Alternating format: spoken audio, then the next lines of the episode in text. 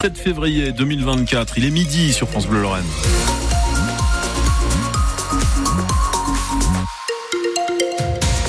Bastien Munch. Ilan Malka, la météo de l'après-midi, le ciel va rester gris. Hein ouais, gris avec du vent, un petit peu comme hier, mais encore plus fort qu'hier. Hier, on était à 55 km heure de rafale. Aujourd'hui, c'est 75 km heure et des températures entre 7 et 10 degrés. Bastien, à Metz, la rue Serpenoise entame sa mue. Les premiers pavés de la Serpentine ont été posés hier. Cet aménagement d'îlots végétalisés et de structures métalliques qui n'est pas du tout du goût de l'opposition de gauche. Les travaux de cette serpentine, ils ont commencé à, l'automne. Ils sont prévus pour durer jusqu'à la fin de l'année prochaine. Mais donc pour Jérémy Roch, le président du groupe d'opposition uni au conseil municipal de Metz, la mairie, selon lui, fait fausse route avec sa serpentine. Aujourd'hui, oui, euh, il faut rénover la rue Serpenoise. C'est une certitude, mais il ne s'agit pas non plus d'invisibiliser euh, les qualités architecturales de l'histoire de Metz, les qualités euh, architecturales de l'histoire de la, de la rue, les bâtiments seront invisibilisés par des arbres d'abord, mais aussi par une structure métallique euh, qui va arriver ah si, je dis ah. pas qu'il faut pas mettre d'arbres. Je dis qu'il faut choisir les endroits où on met des arbres. Je dis qu'il ne faut pas mettre d'arbres tout le long de la rue pour garder euh, des bâtiments intéressants tout le long de la rue. Je dis aussi qu'il ne faut pas mettre de structure métallique. L'œil va être attiré par la structure métallique d'un bout à l'autre et ne va plus être attiré euh, par les bâtiments. Jérémy Roch, le président du groupe d'opposition de gauche au, au, conseil municipal de Metz, il appelle aussi à indemniser les commerçants de la rue Serpenoise qui euh, observeraient une perte de chiffre d'affaires à la fin de ces travaux. Il était notre invité ce matin sur euh, France Bleu Lorraine et vous réécoutez son interview sur francebleu.fr. Ça klaxonne fort en ce moment à Schengen, au Luxembourg, dans le pays des trois frontières. La mobilisation des agriculteurs reprend un peu du poil de la bête ce midi, mais cette fois sur la scène européenne puisque les jeunes agriculteurs de la Moselle y retrouvent à Schengen leurs homologues allemands, belges et luxembourgeois. Donc, ils sont partis ce matin de Cirque-les-Bains pour une action ce midi sur le pont qui passe au niveau de la place de l'Étoile vers Pearl. 300 tracteurs sont attendus sur place. L'hommage national pour les victimes françaises de l'attaque du Hamas a commencé à Paris. La cérémonie est présidée par Emmanuel Macron dans la cour de l'hôtel des Invalides face à 55 portraits des victimes de cette attaque, des victimes françaises de cette attaque du 7 octobre, il y a quatre mois jour pour jour, 42 ressortissants français tués, dont deux membres de la famille de Yashai Dan. Il a perdu ses deux membres de, de sa famille dans l'un des kibbutz près de Gaza. Son neveu est aussi l'un des trois derniers otages présumés dans la bande de Gaza. Et Yashai Dan tenait à être là à cet hommage. Ce qui s'est passé là-bas, à Niroz, c'est quelque chose que je pouvais même pas inventer. J'étais à la maison de Carmela et de Noya, elle est tout à fait brûlée. Les gens ont été déchirés de leur lit, enlevés de leur famille. Je ne sais pas comment je vais me tenir, je ne sais pas comment ça va agir sur moi, mais je sais que je veux montrer qu'on est là et je veux être pour dire merci pour dire merci à la France. Cet hommage national pour les victimes françaises de l'attaque du Hamas, vous le suivez en direct sur francebleu.fr. Il y a déjà des, des, photos et vidéos dans un article sur notre site.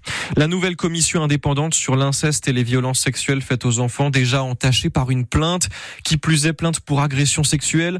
C'est une femme de 25 ans qui accuse la vice-présidente de cette commission, une pédiatre légiste et experte judiciaire. La jeune femme assure avoir subi euh, cette agression lors d'une expertise gynécologique en 2020. Les bâtonnettes surimi de Fleury Michon, la mayonnaise Maille, le chocolat Milka, ces produits sont pointés par l'association de défense de consommateurs Foodwatch qui sort une étude ce matin sur la chipflation, contraction de chip qui veut dire bon marché, et inflation.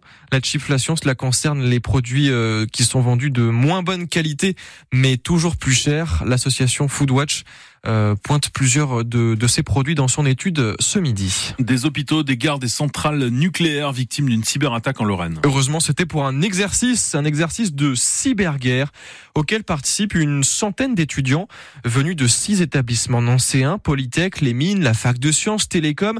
C'est la quatrième édition organisée cette semaine par la base de défense de Nancy et le ministère des Armées. Alors si on vous fait le pitch, il y a deux pays fictifs qui s'affrontent pour en attaquer un troisième. Et pour les arrêter, ces deux pays, eh bien, les étudiants sont un peu forcés de coopérer, Marie Roussel. D'immenses tentes vert kaki et des militaires en uniforme partout. Le gymnase de l'IUT de Nancy-Brabois s'est transformé en campement de l'armée. Grâce au 53e euh, RT de Lunéville, ils nous ont installé euh, toutes les tentes qu'on voit ici. Marion Gilson-Bagrel est professeure d'université à Polytech Nancy. Elle prépare avec ses collègues cet exercice depuis un an. Rien n'est laissé au hasard. Ah bah pour vous dire, aujourd'hui je suis malade, mais je suis venue. Hein. C'est assez amusant de les voir réagir à, cette situation. On découvre des talents, c'est-à-dire que on peut avoir des équipes qui sont super bons techniquement, vraiment. Hein. on a des étudiants qui ont été très bien formés, hein, donc, euh, mais une grosse partie aussi de, importante de l'exercice, c'est savoir gérer son groupe.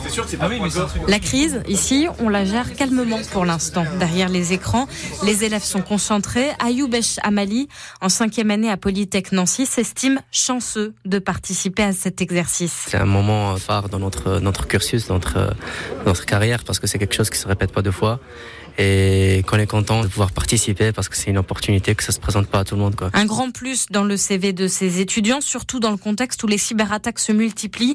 Les exemples de l'ICN Business School ou de Baccarat nous l'ont montré encore récemment en Lorraine. Cet exercice de cyberguerre qui dure donc euh, jusqu'à vendredi et vendredi, les étudiants pourront d'ailleurs rencontrer de potentiels recruteurs. Toutes les photos de cet exercice hors norme sont sur francebleu.fr. Les parents le demandaient depuis longtemps. Ils ont obtenu gain de cause hier soir lors d'une réunion publique à Hayange. La ligne de bus direct S04, ligne du réseau Citéline, va être rétablie dès le début du mois de mars. C'est cette ligne qu'utilisaient les, les, lycéens d'Algrange pour aller au lycée à Famec.